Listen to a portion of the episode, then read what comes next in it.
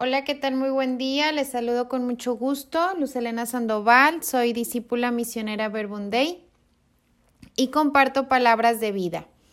Pues vamos a hacer una oración. En el nombre del Padre, del Hijo y del Espíritu Santo. Amén. Gracias Jesús por llamarnos, por confiarnos tu misma misión.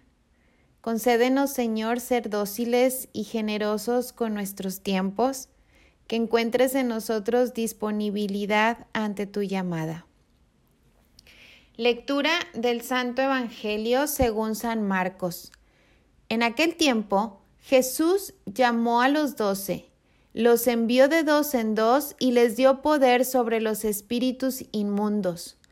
Les mandó que no llevaran nada para el camino, ni pan, ni mochila, ni dinero en el cinto, sino únicamente un bastón, sandalias y una sola túnica. Y les dijo, Cuando entren en una casa, quédense en ella hasta que se vayan de ese lugar. Si en alguna parte no los reciben ni los escuchan, al abandonar ese lugar sacúdanse el polvo de los pies como una advertencia para ellos. Los discípulos se fueron a predicar el arrepentimiento, expulsaban a los demonios, ungían con aceite a los enfermos y los curaban. Palabra del Señor. Gloria a ti, Señor Jesús. Pues en aquel tiempo Jesús llamó a los doce y los envió de dos en dos y les dio poder sobre los espíritus inmundos. Y en este tiempo febrero 3 del 2022, Jesús nos llama a todos los bautizados, que con el bautismo se nos dio el poder de escuchar a Dios y proclamar su palabra. Se nos dio el poder de siete dones, los dones del Espíritu Santo sabiduría, piedad, temor de Dios, consejo, ciencia, entendimiento, fortaleza. Y estos dones se nos dio para nosotros, pero también para ser administradores de ellos, para darlos a los demás. Fortalecer mi vida, el Espíritu Santo fortalece mi vida, pero también me hace agente de ese don, que a través de mí pueda Él fortalecer otras vidas, por ejemplo. Somos sus enviados. ¿Y a dónde nos envía Jesús?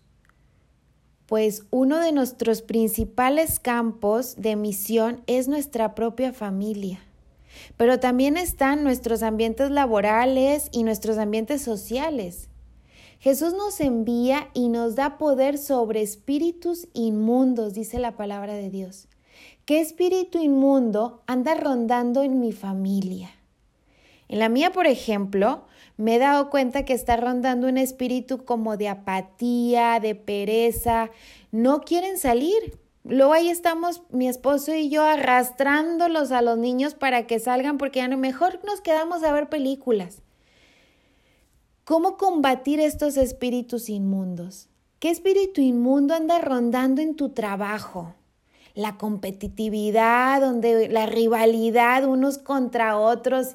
Eh, en tus, en tus ambientes sociales, ¿qué espíritu inmundo anda por ahí rondando?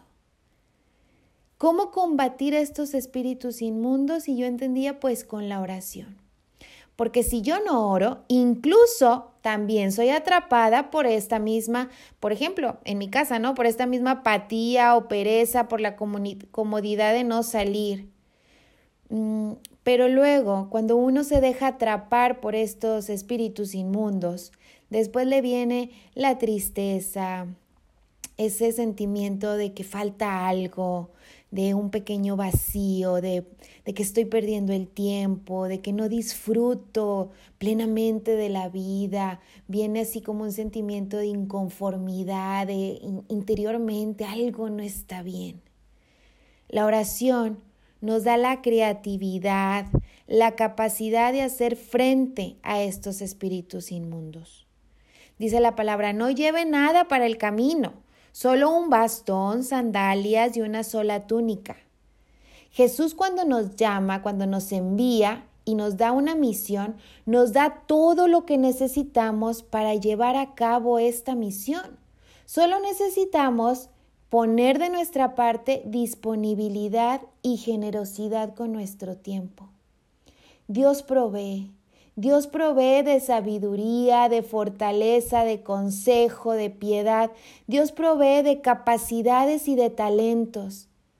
A todos nos llama y nos envía, pero dice ahí que los envió de dos en dos, es decir, que no envió a los doce discípulos a un mismo lugar.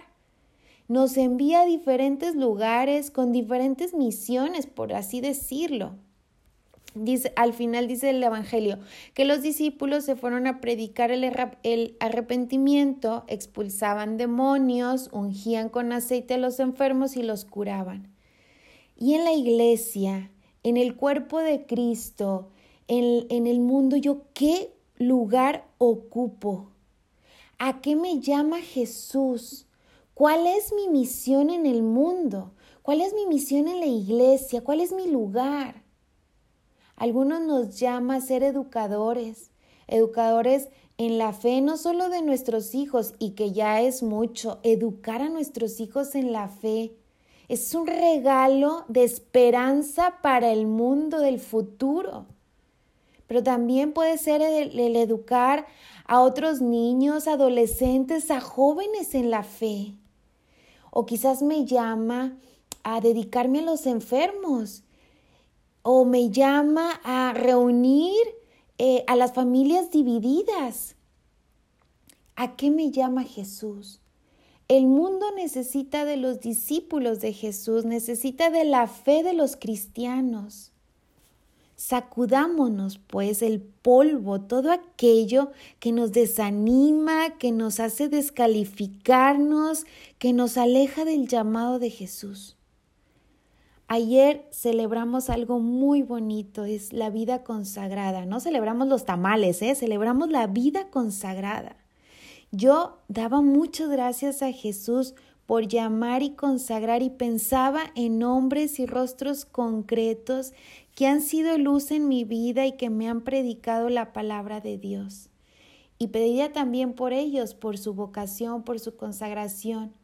Pero hoy Jesús nos invita, nos llama, así como a los consagrados, a hacer luz en medio de nuestros ambientes, a predicar su buena nueva con nuestra palabra y con nuestro testimonio de vida.